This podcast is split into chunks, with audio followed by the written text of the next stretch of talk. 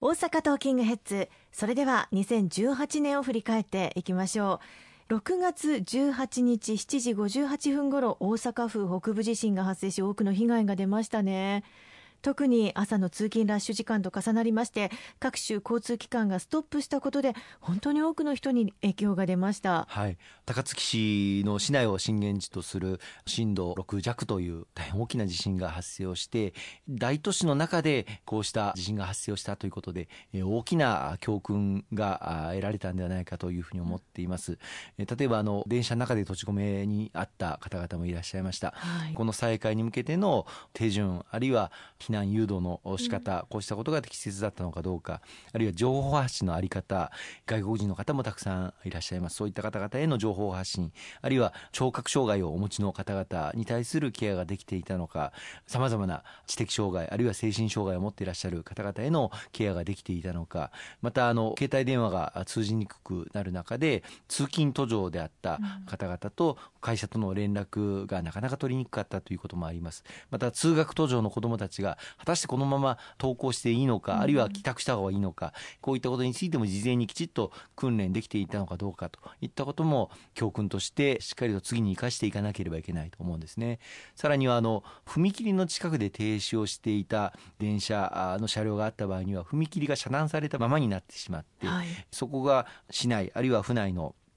渋滞を一層加速化させてしまいましたし、うん、救急車などの緊急通行車両が通行できないといった事態も起こってしまいました。こうした踏切が長時間にわたって遮断し続けるという状態が果たしてどうだったのか。もちろんあの踏切をその遮断を上げるということはリスクも伴いますので経験にできるものではありませんけれども大都市における教訓の一つとして検討していく必要があると思うんですよね。もう一つあの多くのエレベーターが停止をいたしました、うんはい、当然ながらそのエレベーターの中で閉じ込められている方々の救出が最優先でその稼働を行っていったわけですけれどもそうじゃないエレベーターの最終的な復旧にはかなりの時間を要しました、まあ、まずは病院とか公共施設のエレベーターから順にやっていくわけですけれども例えば高層のマンションアパートのエレベーターがなかなかまあ3日4日と復旧しなかったことによって車椅子の方などですね外出ができない状況が発生をしてしまったということについて何らかのもう少し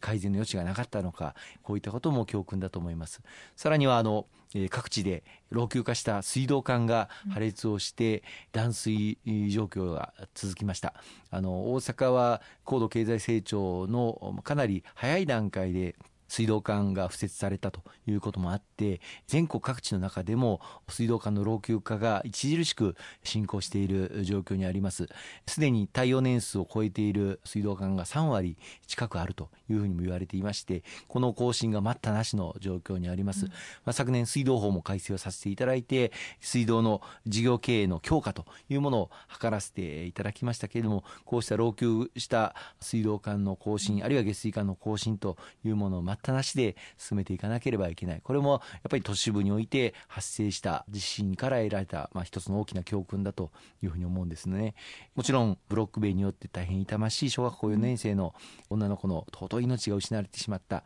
まあ、このことによってブロック塀の危険を除去していく、まあ、これはもう昨年私ども公明党を挙げて全国で取り組ませていただきましたし先の臨時国会では補正予算を組ませていただいてこうしたブロック塀の除却に必要な経費、まあ、これまでこのブロック塀の改修工事というのは比較的安価にできるもんですから見落とされがちだったんですね、えー、これまではあの学校の耐震化とか空調の設置とか、まあ、そういったところに主に中心的にやってきたんですけれどもこうしたブロック塀の除却についても国としてしっかり支援をするそういう補正予算も組ませていただくことができました。と合わせて今年は大変な猛暑でもありましたので、うん。はい、この猛暑対策として学校の普通教室すべてにエアコンを設置するという、うん、そうした予算も組ませていただくことができて来年の夏までに何としても全ての普通教室にエアコンを設置してまいりたいというふうに思っています。そして地震の被害の傷も癒えない。6月28日から7月8日にかけまして西日本を中心に台風7号